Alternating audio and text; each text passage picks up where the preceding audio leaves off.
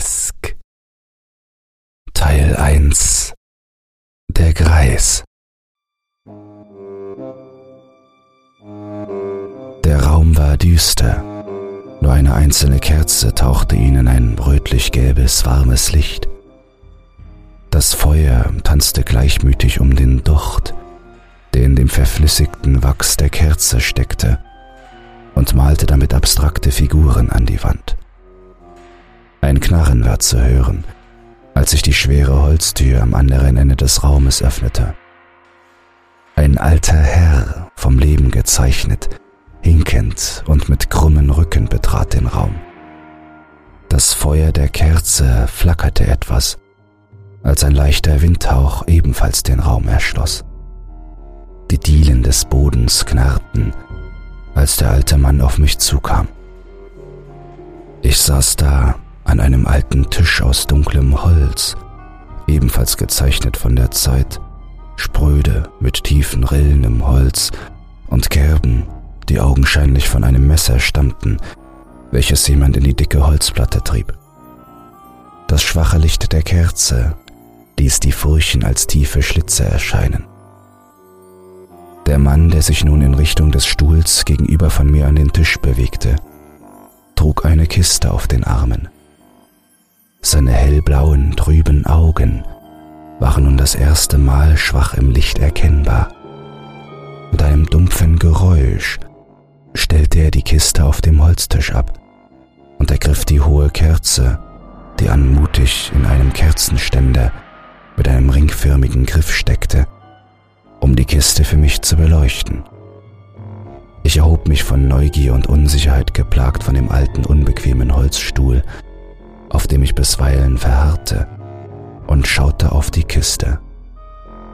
Es war eine schwarze Kiste, offenbar auch aus Holz gefertigt und dunkel bemalt.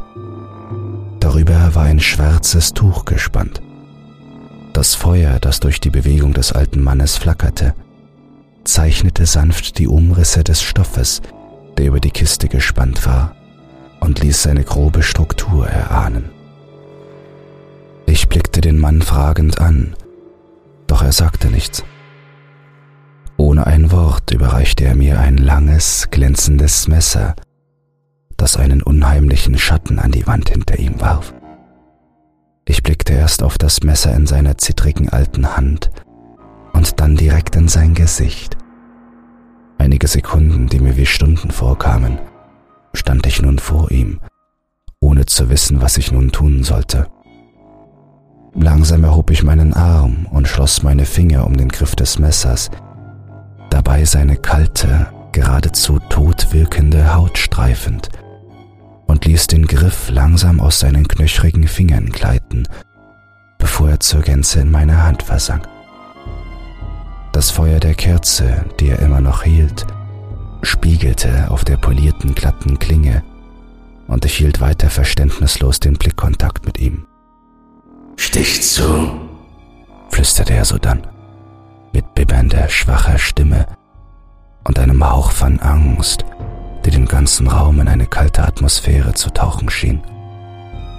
Ich wand das Messer in meiner Hand und erkannte kurz mein sich in der Klinge spielendes Gesicht, bevor ich meine Finger fester um den Griff zusammenpresste und instinktiv mit dem Messer auf den Stoff mitten ins Innere der Kiste einstach.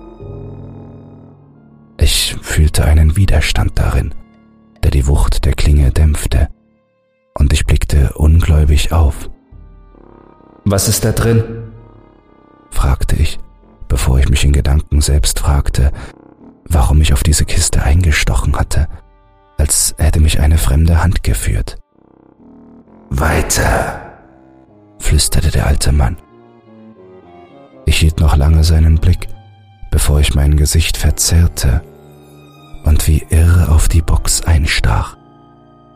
Das Messer bahnte sich unnachgiebig seinen Weg durch den Stoff, der über die Kiste gespannt war und mit jedem Stich an Stabilität verlor. Der Widerstand darin erzürnte mich nur noch weiter, und ich konnte fühlen, wie sich meine gesamte Aggression, die ich über die Jahre in mir versammelt hatte, mit einem Schlag ins Innere dieser Kiste entlud. Unzählige Male glitt das scharfe Messer in die Kiste und mit jedem Mal mehr schien sich eine schwarze, zähflüssige Substanz an der Klinge festzusetzen. Nichts jedoch konnte mich aufhalten in meinem Tun, und so sollte es noch ewige Minuten dauern, bevor ich das Messer zum letzten Stich erhob, aus dem Stofftuch zog und nach einiger Zeit innehielt. Ich sah langsam zu dem alten Mann auf, der einige Schritte zurückgewichen war und dessen Gesicht nun im dunklen Schatten des Raumes verborgen lag.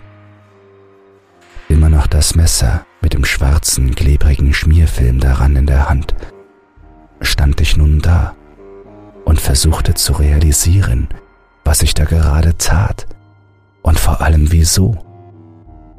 Ich ließ langsam meine Hand sinken und legte das Messer behutsam auf den alten Tisch, auf dem die Kiste stand. Das Feuer der Kerze tanzte wie wild durch all die Bewegung und Energie, die ich in diesem Raum auslebte und auf die schwarze Kiste vor mir projizierte. Ich sah weiter in die Richtung des alten Mannes und fragte nochmal, Was ist da drin? Er reagierte nur zögerlich kam dann jedoch langsam auf mich zu, während seinem Schatten verborgenes Gesicht sich immer weiter in das Licht der Kerze tauchte. Vor dem Tisch blieb er stehen und starrte mich an. Seine spröden Lippen zitterten und seine Augen hatten die Farbe von einem hellen, trüben Blau in ein tief dunkles Schwarz gewechselt. Zitternd hob er die Hand, und entfernte langsam das zerfetzte Tuch, das an der schwarzen Kiste angebracht war, und bedeutete mir mit dem Finger, einen Blick hineinzuwagen, während er mit der anderen Hand wieder nach der Kerze griff, um mir Licht zu spenden. Ich konnte nur schwer den Blick von seinen finsteren Augen abwenden und bemühte mich in die Kiste zu sehen. Darin lag ein Säugling, wohl nicht älter als ein paar Wochen oder Monate. Die Stiche des Messers, das ich in die Kiste getrieben hatte, hatten seinen kleinen Körper völlig entstellt. Einer seiner Arme war fast vollständig abgerissen. Schwarzes Blut quoll aus seinem beschädigten Körper. Auch der Schädel hatte sehr viele Verletzungen abbekommen. Ich stand da mit zitternden Lippen und wusste nicht mehr, wie mir geschah oder was ich sagen sollte. Ich legte meine Finger um den Rand der schwarzen Kiste und konnte spüren, wie sich eine Träne dazu anbahnen würde, meine Augen zu verlassen. Der Mann, der mich dabei beobachtete, griff in die Kiste und hob den völlig zerborstenen Schädel des Säuglings an. Ich blickte rasch zu ihm auf, weil ich keine Vermutung hatte, was er nun anstellen würde. Zu perplex war ich von der Situation, von dem, was ich tat und von dem alten Mann, der das Ganze erst zu verantworten hatte. Er zog derweil unbeirrt den Säugling am Kopf aus der Kiste und stieß mit einem Ruck seine Hand in eine der Wunden in den Schädel direkt in das Gehirn des Säuglings. Die Geräusche, die dabei zu vernehmen waren, waren derart abscheulich, dass ich nur noch katatonisch, gefangen von meinen Gedanken und Emotionen dastehen und zusehen konnte, was er tat. Er versenkte nun seine ganze Hand im Schädel und zog dann daran. Ich dachte erst, dass er das Gehirn entfernen wollte. Doch er zog eine kleine rote Schatulle aus dem Kopf des Säuglings. Sie war mit Staub und alten Blättern von verwelkenden Bäumen bedeckt. Einzelne Dornenranken quollen noch aus der Kopfwunde des Säuglings, die die Schatulle offensichtlich umschlossen hatten. Die Dornen hatten die Hand des alten Mannes schwer verletzt. Doch er sah mich nur mehr an, öffnete die Schatulle und zog eine Rasierklinge heraus, Ich wusste nicht mehr, wie mir geschah. Alles ging zu schnell, um überhaupt zu fragen, was hier los war. Der Mann sah mich an und schluckte die Rasierklinge von meinen Augen herunter. Dann legte er die Schatulle in die schwarze Box und sagte, Erinnerungen sind immer schmerzhaft, doch man muss sie immer bei sich tragen. Dann verließ er den Raum wieder und ließ mich allein im Kerzenlicht zurück.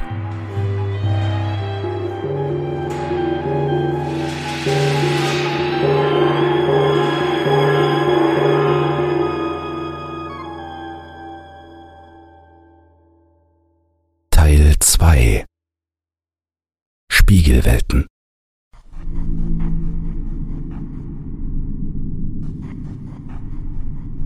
Auf allen Vieren trappelte ich über den staubigen Betonboden, während mir immer wieder die Füße unter der Staubschicht drohten wegzugleiten.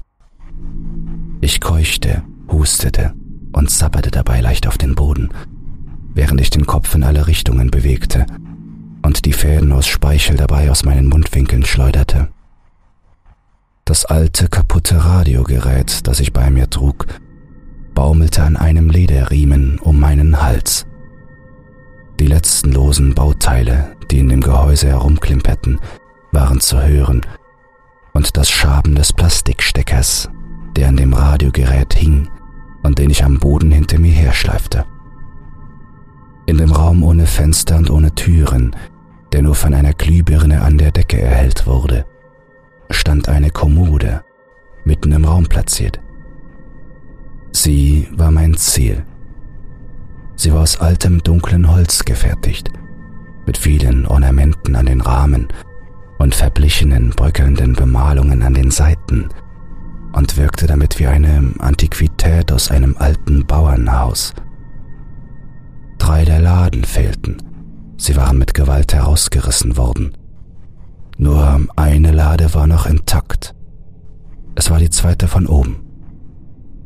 Ich saß eine Zeit auf allen Vieren vor der Kommode, bevor ich meine Hände nach den Kanten ausstreckte und mich nach oben hiefte. Auf wackligen Beinen stand ich nun vor dem alten Möbelstück. Zu lange kroch ich nur auf allen Vieren durch diesen Raum, der nur oberflächlich dem Wohnzimmer eines wirklichen Zuhauses glich. Tatsächlich war es jedoch nur Fassade. Denn diese Spuren waren schon fast alle verschwunden der Teppich am Boden, der hier einst verlegt war, war nur noch in Fetzen vorhanden. Die Tapeten lösten sich ab und die Fenster und die Tür waren schon vor langer Zeit zugemauert worden. Viele Stellen in dem Raum wiesen Spuren meiner Fluchtversuche auf. Kratzer, Tritte und einfach Spuren meiner Verzweiflung an meterdickem Beton. Nur die Kommode stand noch alle anderen Möbel, die ich zerstört hatte, waren verschwunden. Das war seltsam, da das Licht immer brannte und ich noch nie gesehen hatte, wie jemand sie entfernte. An der Kommode war ein großer ovaler Spiegel befestigt, dessen Rahmen nahtlos in das Möbel eingearbeitet war. Das Glas selbst war stark verschmutzt und verschmiert und bereits an einigen Stellen gesplittert. Auf der Kommode stand ein Blumentopf, der mit Erde gefüllt war. Die Erde war staubtrocken und würde wohl nicht die geringste Form von Leben darin gedeihen lassen. Ich hob den Lederriemen des Radiogeräts über meinen Kopf, stellte es auf die Kommode neben den Blumentopf und zog den Stecker, der irgendwo hinter mir am Boden lag und die Staubschicht durchschnitten hatte, am Kabel zu mir. Mit dem Finger fühlte ich über meinen Kehlkopf und tastete meinen Hals ab. Ich suchte die länglichen Furchen, die nebeneinander meinen Adamsapfel durchbohrten, und schob die Kontakte des Steckers tief hinein, als ich sie endlich fand. Die rostigen Metallkontakte schnitten die vereiterten und verkrusteten Wunden um die Furchen erneut auf, und ich konnte im Spiegel sehen, wie ich wieder daraus zu bluten begann. Ich hob das Radiogerät auf und schüttelte es. Die kaputten Teile klapperten wild darin umher, bevor ich den kleinen Kippschalter an der Seite umlegte, um es einzuschalten. Ich atmete schwer und rasselnd. Ein wenig Luft entwich über die Löcher in meinem Hals, die nur von dem Stecker verschlossen wurden. Ich gab nur einen quälend langen Laut von mir bei dem Versuch zu sprechen. Es klang wie das leiterfüllte Gröhlen eines verwundeten Tieres, doch ich konzentrierte mich genau auf die Wörter, die ich sagen wollte. Ich stoppte, und das Radio begann knisternde und krächzende Laute von sich zu geben, bevor ich hören konnte, wie meine schwer verzerrte Stimme begann zu sprechen. Bernhard, ich bin sehr einsam hier. Wie kann ich meine Freunde einladen? fragte die kaputte, verzerrte Stimme. Ich schluckte und blickte auf den Blumentopf. In der Mitte schien sich auf diese Frage hin die Erde im Topf zu bewegen, als lebten plötzlich kleine Tierchen darin. Ungeduldig wartete ich, bis ich den Fingernagel sah, der aus der Erde kam. Langsam aber stetig streckte sich der Finger eines Menschen aus der Erde des Topfes empor, so lange, bis schlussendlich die gesamte Hand, zu der der Finger gehörte, zu sehen war und wild herumfuchtelte. Die Fingernägel waren allesamt lackiert, mit roter Farbe. Die Hand wirkte alt, aber dennoch gepflegt und sauber. Viele glänzende Ringe schmückten ihre anderen Finger. Ich ächzte und stöhnte noch einmal bei dem Versuch zu sprechen. Das Radio begann zu knistern und die verzerrte Stimme war wieder zu hören. Du bist heute wieder ganz bezaubernd, ächzte das Radiogerät. Die Hand im Blumentopf reagierte mit einer Bewegung, als wolle jemand seine Fingernägel auf Schmutz untersuchen. Ich drückte den Stecker des Radios der wegen des Bluts aus der Wunde zu gleiten drohte, wieder tiefer in den Hals. Ich bückte mich und öffnete die einzige Schublade, die noch in der Kommode vorhanden war, und holte eine alte Handpuppe hervor. Es handelte sich dabei um einen Polizisten, einen Bobby, walisischer Herkunft, der offenbar Teil eines Kasper-Theater-Ensembles war.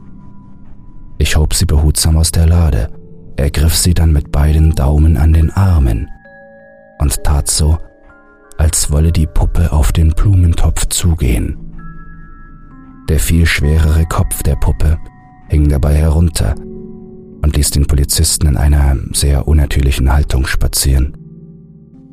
Die Hand schien die Anwesenheit der Puppe wahrzunehmen und rotierte wild in ihrem Topf, wobei auch ein wenig Erde auf den Boden gekippt wurde. Ich stülpte der Hand die Puppe über, und ihre Finger suchten sich instinktiv ihre Wege hinein.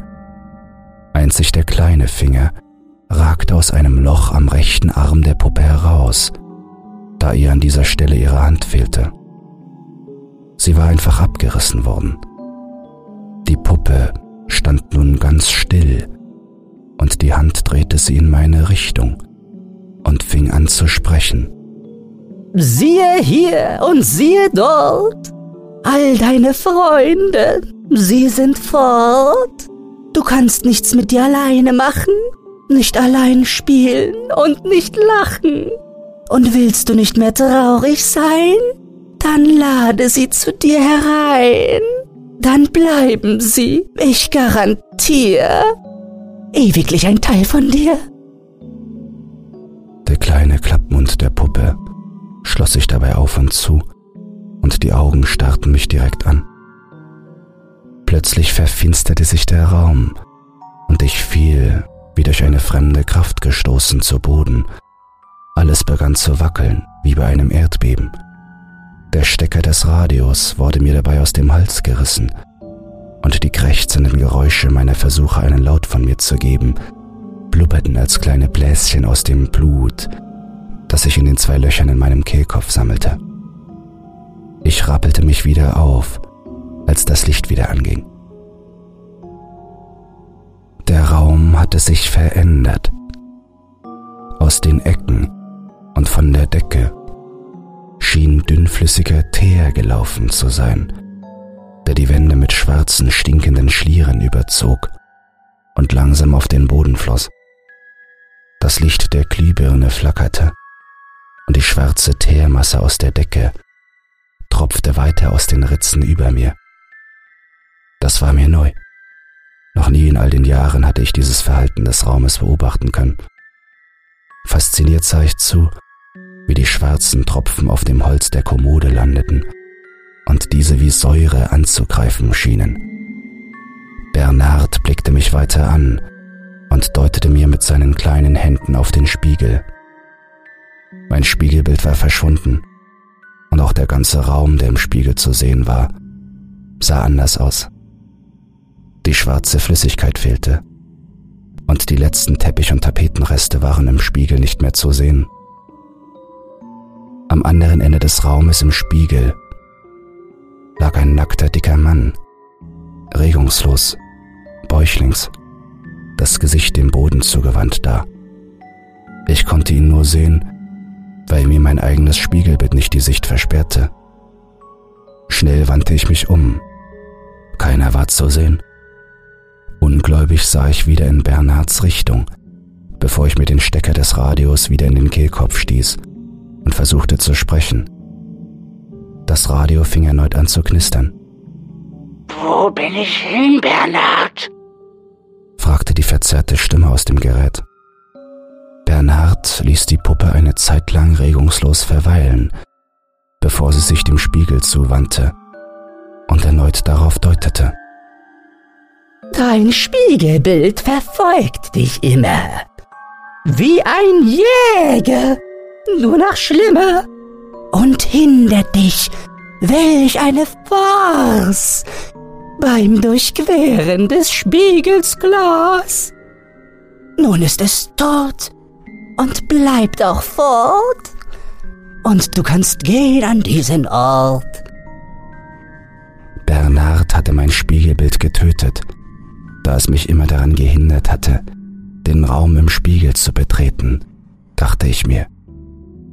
Also kletterte ich auf die Kommode und streckte mich durch den Spiegel hindurch in den Raum, den der Spiegel mir zeigte. Ich zog meine Beine hindurch und war nun vollständig durch den Spiegel ins Spiegelbild hineingeklettert. Im Spiegelraum kam ich aus demselben alten Spiegel an derselben alten Kommode heraus nur dass diese diesmal seitenverkehrt mitten im Raum stand. Das Zimmer selbst war nicht beleuchtet, die Glühbirne fehlte, nur das Licht aus dem anderen Raum erhellte diesen genug, um etwas sehen zu können. Jetzt, wo ich da war, sah der Raum im Spiegel gar nicht mehr so aus, wie ich ihn zuerst gesehen hatte. Ist deine Freunde, brüllte eine Stimme im Spiegelraum mich an. Ist sie? Der Kopf des Polizisten steckte statt Bernhards Hand selbst in dem erdbefüllten Blumentopf auf der anderen Seite des Spiegels. Er war diesmal von normaler Größe, wie ein menschlicher Kopf, sah aber dennoch aus wie ein Puppenkopf. Er zuckte wild hin und her, mit hochrotem, zornigen Gesicht. Sie brauchen dich, schrie er, während sein Kopf wild herumwirbelte und herumspuckte. Ich starrte den Kopf des Polizisten ausdruckslos an, bevor ich mich dem Mann zuwandte, der immer noch am anderen Ende des Raumes am Boden lag. Alles wirkte von dieser Seite des Spiegels aus wesentlich düsterer, geradezu surreal, und ich hatte das starke Gefühl, dass ich nicht hier sein sollte. Ob mich mein Spiegelbild deshalb hier nicht reinlassen wollte? War es hier wohl gefährlich? Die Wände waren gar nicht mehr wahrzunehmen und es war, als stünde ich in einem schwarzen, weiten Nichts, in dem nur eine Kommode mit einem Spiegel aus dem Lichtdrang stand und ein Mann lag, der von diesem Licht angestrahlt wurde. Auch wenn ich es nicht sehen konnte, hatte ich instinktiv das Gespür, dass der Raum sich veränderte. Ich wandte mich wieder zu dem Polizisten um, doch der Topf war leer. Der Kopf war verschwunden. Ich erinnerte mich, was Bernard auf der anderen Seite des Spiegels gesagt hatte, dass ich meine Freunde bei mir brauche um nicht mehr so einsam zu sein. Ich begab mich also wieder auf alle Viere und trappelte auf den Körper zu. Blut tropfte aus meiner Kehle auf den Boden und hinterließ eine Spur aus roten Punkten unterschiedlichster Größen auf meinem Weg. Ich sah den Körper lange Zeit an. Ich konnte nicht sehen, ob er tatsächlich tot oder nur ohnmächtig war. Ein leises Schaben und komische Geräusche waren von seinem dicken Bauch zu hören. Ich saß da, auf dem Boden, die Beine zu mir gezogen und das Kinn zwischen den Knien und sah ihn an. Langsam hob ich einen Finger und führte ihn in seine Richtung, bis meine Fingerspitze seine Haut berührte. Blitzartig zog ich meine Hand wieder zu mir. Er war eiskalt. Ich streckte zögerlich erneut meine Hand aus und stupste ihn weiter an. Keine Reaktion. Ich fragte mich, wo er meine Freunde versteckt hatte. Also kniete ich mich vor ihm hin und drehte ihn mit einem kräftigen Stoß auf den Rücken. Dann wurde mir klar, was die Geräusche in seinem Bauch verursachte und was ihn tötete. Sein Bauch war fast vollständig geöffnet und darin wandten sich tausende kleine weiße Maden durch sein Fleisch und seine Organe und fraßen ihn allmählich auf. Es war ein ziemlich faszinierender Anblick, wie die Maden übereinander lagen und die ganze Zeit nur fraßen und fraßen und fraßen. Bäuchlings liegend sah er frischer aus, aber so konnte man nun sehen, wie seine ledrig wirkende Haut bereits verfaulte und grau, fahl, mit schwarzen Flecken erschien. Ob Bernard meinte, dass das meine Freunde sind, dachte ich mir, als ich mich an seine Worte erinnerte. Er sagte, dass ich sie zu mir einladen soll. Ich betrachtete noch lange das Treiben des Gewürms in der Fleischmasse des Mannes, bevor ich meine Hand in seinen Bauch steckte und einen Brocken Fleisch, der übersät mit Maden war, in die Hand nahm und betrachtete. Sie krochen und wanden sich weiter auf dem Stück Fleisch herum. Einige fielen wieder hinunter in die große Bauchwunde, andere krabbelten auf meine Hand. Wollt ihr meine Freunde sein, versuchte ich zu sagen, was ohne das Radiogerät jedoch nur als krächzendes Röcheln zu hören war, während ich den Fleischklumpen drehte. Mit einem Ruck stopfte ich es mir mitsamt den Maden in den Mund und versuchte es als Ganzes herunterzuwürgen. Ich konnte spüren, wie sie in meiner Mundhöhle herumkrochen und begannen meine Schleimhäute anzugreifen. Immer wieder riss ich Stücke voller Maden aus dem Bauch des toten Mannes und verschlang sie ohne zu kauen mitsamt den Maden, die nun überall durch meinen Rachen bis in meine Nase krochen und sich von mir ernährten ich musste würgen, da sie ununterbrochen meinen Brechreiz auslösten, als sie mein Gaumenzäpfchen fraßen, und es brannte bereits höllisch in meiner Nase. Immer wieder musste ich die Maden, die aus meinen Nasenlöchern kamen, hochziehen, um sie in mir zu behalten, so wie Bernhard das wollte. Es verging knapp eine Stunde, in der ich in dem dunklen Raum saß und immer weiter Stücke von rohem Fleisch und abertausende Maden verspeiste. Erst als ich nicht mehr konnte, schleppte ich mich wieder zu der einzigen Lichtquelle im Raum und ließ die Leiche des Mannes im Schatten zurück. Mühsam hiefte ich meinen aufgequollenen Körper durch den Raum, immer wieder Maden, Blut und Fleischstücke dabei aushustend. Ich hatte teuflische Schmerzen im ganzen Unterbauch, als hätte ich Säure getrunken, die begann mich zu zersetzen. Nur mit großer Mühe konnte ich mich wieder an der Kommode hochziehen, um darauf zu klettern und durch den Spiegel wieder in meinen Raum zu gelangen. Mit ganzer Kraft zog ich mich durch den Spiegel und stieß mich mit den Beinen ab, bis ich schließlich in meinem Raum von der Kommode herunter zu Boden fiel. Bernard sagte etwas, aber die Schmerzen waren zu groß, um weiter darauf zu reagieren. Ich krabbelte weiter über den staubigen Boden, mit mir kämpfend, nicht in Ohnmacht zu fallen, bis ans andere Ende des Raumes. Bäuchlings und nackt legte ich mich auf den Boden. Mein Bauch war dick und aufgequollen. Es würde wohl nicht mehr lange dauern, bis meine neuen Freunde ihn verlassen würden und ich endlich nicht mehr alleine war. Ich würde meine eigenen Freunde gebären. Ein tolles Gefühl.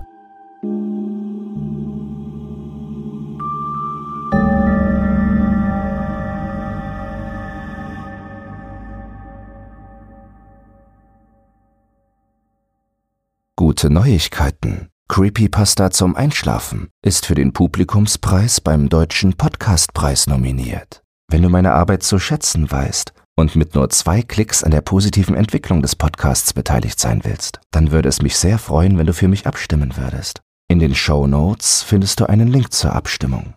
Dabei ist keine Registrierung oder dergleichen erforderlich. Einfach auf Jetzt abstimmen klicken und fertig ist die Laube.